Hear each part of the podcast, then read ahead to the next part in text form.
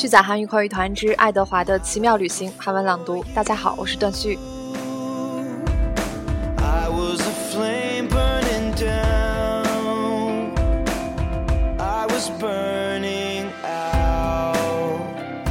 昨天呢，讲到了一个比较关键的地方，爱德华和布莱斯因为没有钱付给这个餐厅的老板，于是呢就在老板面前给表演了一段舞蹈。但是这个老板看完之后呢，更加怒火冲烧，一气之下呢就把爱德华给摔碎了。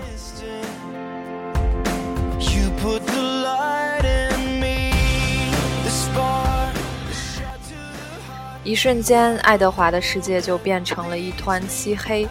他感觉自己好像走入了另外一个世界，那个世界呢，他非常的熟悉，有他熟悉的人，有一开始他所有拥有过他的主人们。但是爱德华心里面最挂念的就是萨拉鲁斯，那个死去的小女孩。他最后在夜空当中发现了那个闪闪的星，他望着星星，心里觉得非常的难过。为什么自己最爱的人却离自己最远？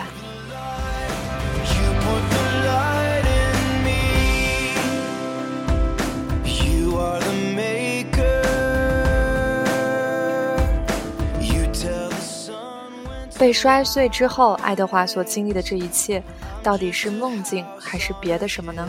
我们接着来听后面的内容。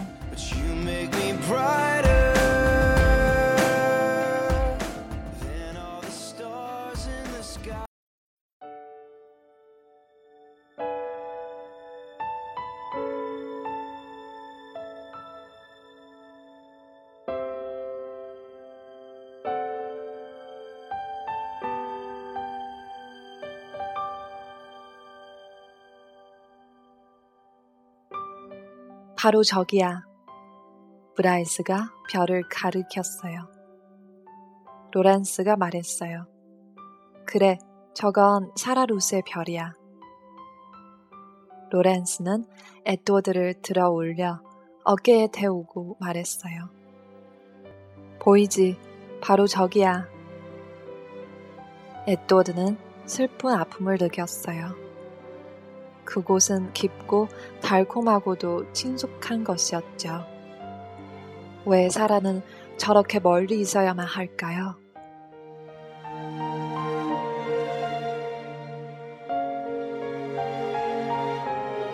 내게 날개가 있다면 사라에게 훨훨 날아갈 텐데.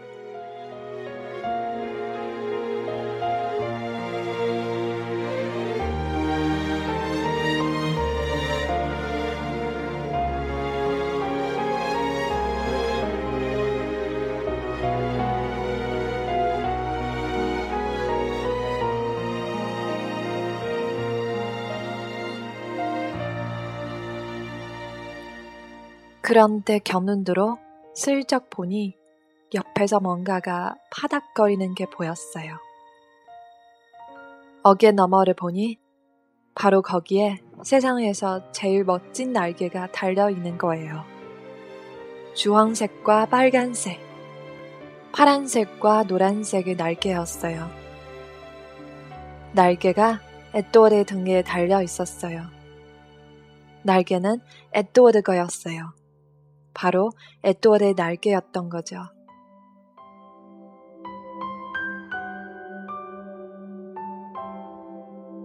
얼마나 멋진 밤이었는지 몰라요. 에드워드는 혼자서 걸었고 멋진 새 연복도 입고 이제 멋진 날개같이 있잖아요. 어디라도 날아갈 수 있고 뭐든지 할 수 있어요. 왜 전에는 그렇지 못했을까요?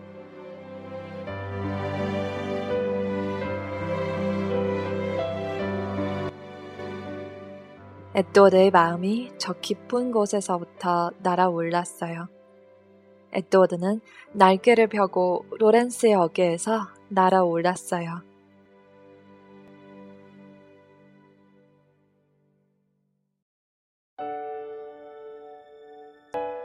팔을 밤 하늘 위로 쭉 뻗고서요.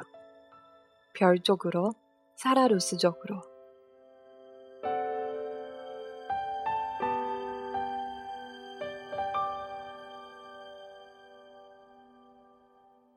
애빌린이 소리쳤어요. 안 돼! 브라이스가 외쳤어요. 어서 잡아요! 에드워드는 더 높이 날았어요. 루시가 지저댔어요. 불이 소리쳤죠. 말론! 불은 멋지게 돌진해서 에돌의 발을 옮겨잡아 하늘에서 끊어내렸어요. 그렇고는 땅에서 에도드와 한바탕 몸싸움을 벌였어요. 불이 말했죠. 넌 아직 갈 수 없어.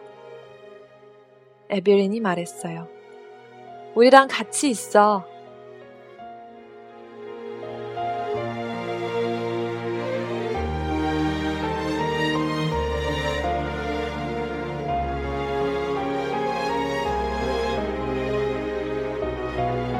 에드워드는 날개를 파닥거렸지만 아무 소용이 없었어요. 불이 에드워드를 아래쪽으로 세게 끌어당기고 있었거든요. 에빌린이 다시 말했어요. 우리랑 같이 있어. 에드워드는 울기 시작했어요.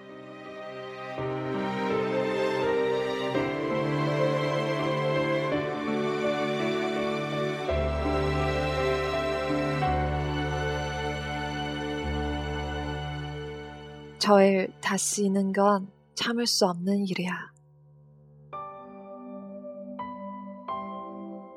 에빌린이 말했어요. 나도 그래요. 가슴이 터져버릴 것 같아요. 루시가 에드워드 쪽으로 얼굴을 갖다 댔어요. 그리고 혀로 눈물을 닦아주었죠.